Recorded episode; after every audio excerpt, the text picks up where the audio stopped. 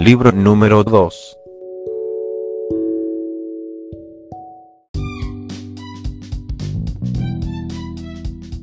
La economía de la vida.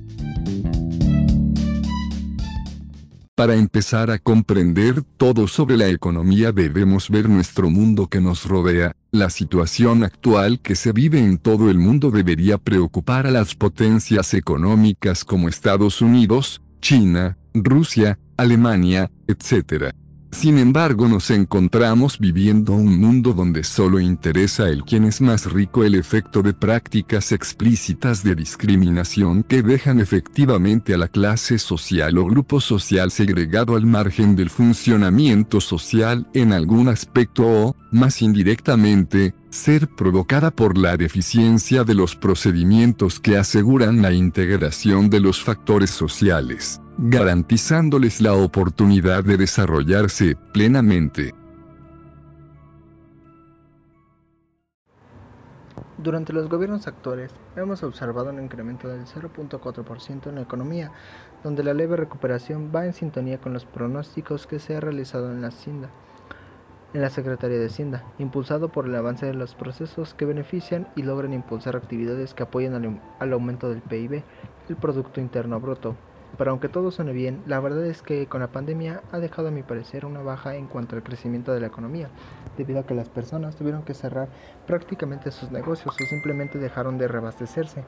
El presidente ha dejado claro que las medidas de prevención han logrado reducir la mayor cantidad de muertes.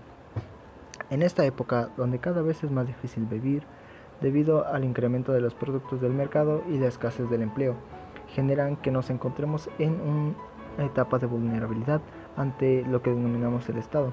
Para ello, la delincuencia sigue dando pie en cuanto al gobierno, donde se observan irregularidades en los presupuestos, donde supuestamente se debería vivir dignamente, y vemos pobreza donde realmente ya no debería existir. La crisis no termina, y las previsiones más optimistas para las economías más desarrolladas tampoco prevén un crecimiento real capaz de crear empleos hasta de unos, dentro de unos meses, por lo que esta crisis ha trastocado profundamente algunos mecanismos básicos para el funcionamiento de las economías y las sociedades más avanzadas, como un ejemplo podría ser la ciudad de, de México. La inflación comienza a incrementar, dibujando uno de los peores escenarios inimaginables, que estaría afectando al precio de los alimentos y de las materias principales básicas, es decir, más bien un fruto de la contradicción de la oferta agregada y no augura nada bueno para el empleo. Mientras que las empresas tienen que ver tanto en la economía, aunque todos conocemos el término empresas como inmuebles que se hacen las tareas o actividades, eh, pero no, realmente es un espacio que tiene como tal la apariencia, pero que no tiene como tal apariencia, pero ayuda al impulso de ideas y financiamiento de modos, de modos que ayudan a una mejor condición eh, de vida para todos y pero el manejo de una empresa no es nada fácil debido a que es una dura competencia con otras empresas y también el condicionamiento que se debe manejar para un desarrollo exitoso exitoso generando en la sociedad un perfil. Mientras que la sociedad pelea a diario contra la delincuencia y las deplorables condiciones de trabajo, hemos notado la crisis, la crisis mundial del empleo, que es uno de los más gozos para la seguridad en estos tiempos. De seguir en este rumbo se corre el riesgo de tener un mundo más fragmentado, proteccionista y confrontado. La persistente escasez de oportunidades de trabajo, descende inversiones insuficientes y bajo consumo provocan una erosión del contrato social sobre el cual se sientan las sociedades democráticas, según el cual el progreso debe beneficiar a todos. Es necesario tener en cuenta los compromisos de la comunidad internacional con la promoción de la inclusión social y el empleo como condiciones esenciales para la reducción de la pobreza y el respeto a los principios y derechos fundamentales en el trabajo.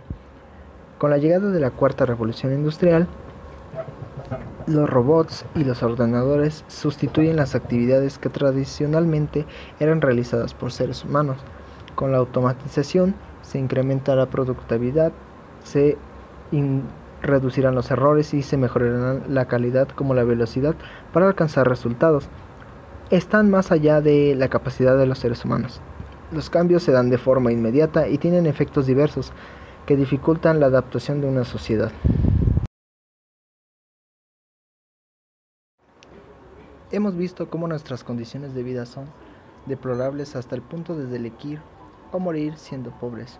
Con la economía a este nivel seguiremos imaginándonos un mundo donde las aversiones políticas no dañen al ciudadano promedio y que lo encaminen por un camino donde no existe el sufrimiento siendo marginados. La, la, mano de obra se ha reemplazado por equipos computarizados, donde cada vez más la humanidad desecha o logra que las personas pierdan las esperanzas para recuperar su estilo de vida. Sin embargo, para la comunidad política es un pequeño problema, donde una simple ayuda es más que suficiente para ellos, para lo cual cada persona vive a su ritmo, donde lo único que piensa es vivir como sea, pero vivir.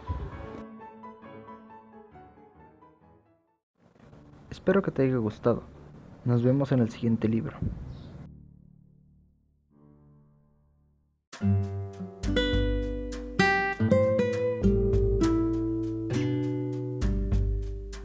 Esto fue La economía de la vida.